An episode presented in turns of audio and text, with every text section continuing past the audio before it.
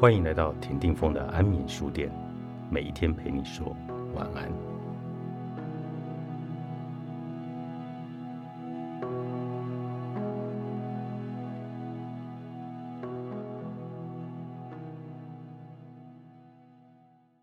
是什么使得我们任何一个人试图去守护他者的性命？这个问题在某种形式上不仅针对个人，还攸关了制度的安排。经济系统与政府形式，什么样的结构和制度适合用来维系族群生命？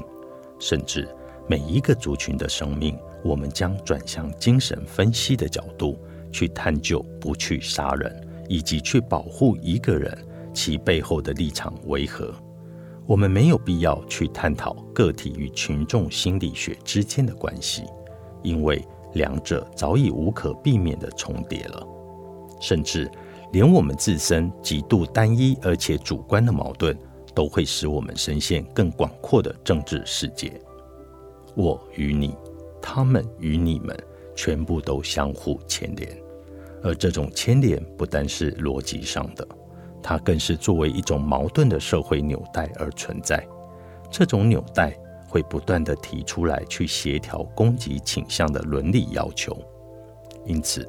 当我们以非批判性的角度使用“我”或其实是我们一词来着手进行道德探究时，我们便排除了先前与此相关的另一个探究，即思考单一和复数这个主题是如何在试图通过道德反思去协调关系的过程中被形塑而且抗衡着。这又衍生了另一个家长主义的问题。谁属于守护的一方，而谁被想要成为想象生命需要遵守守护的一方？我们的生命不也需要被守护吗？提问者的生命与被问者的生命是否相同？对于我们之中那些提出问题的人，我们是否也觉得自己的生命值得受到守护？如果是的话，谁又负责守护他们？还是我们自认我们的生命有价值，并且预设我们的生命会被竭尽全力的守护，所以我们才会针对没有生活在这种预设之中的他者提出这种问题。我们真的可以与那些我们试图去守护的他者切割吗？如果我们是试图去解决问题者，而他者则是讨论中的受惠者，那么。我们是否就是假设了在那些握有或被赋予力量去守护生命者，或者说他们在寻求那早就在守护我们生命的力量，与那些生命岌岌可危而未受到守护，且其生存只能仰仗某种反抗力量者，这个之间存在是绝对的，也可以说是家长式的一种分野吗？这种事确实会发生在例如弱势团体被确立之后。一方面，弱势团体或弱势团体这个话语对女性主义、人权工作与关怀伦理都至关重要。当一个团体被冠上脆弱这个形容词时，他们便处于一种可以提出保护要求的状态。随之而起的问题就是，这个诉求要向谁诉说呢？而哪个团体又负有保护弱势的责任？另一方面，那些被指派要对弱势来负责的人，他们的脆弱性是否也随着这样的指派行动而被剥夺了呢？无疑的，我们的重点就是凸显脆弱性的不平与分布。但若是这种指派悄悄地区分了弱势团体与非弱势团体。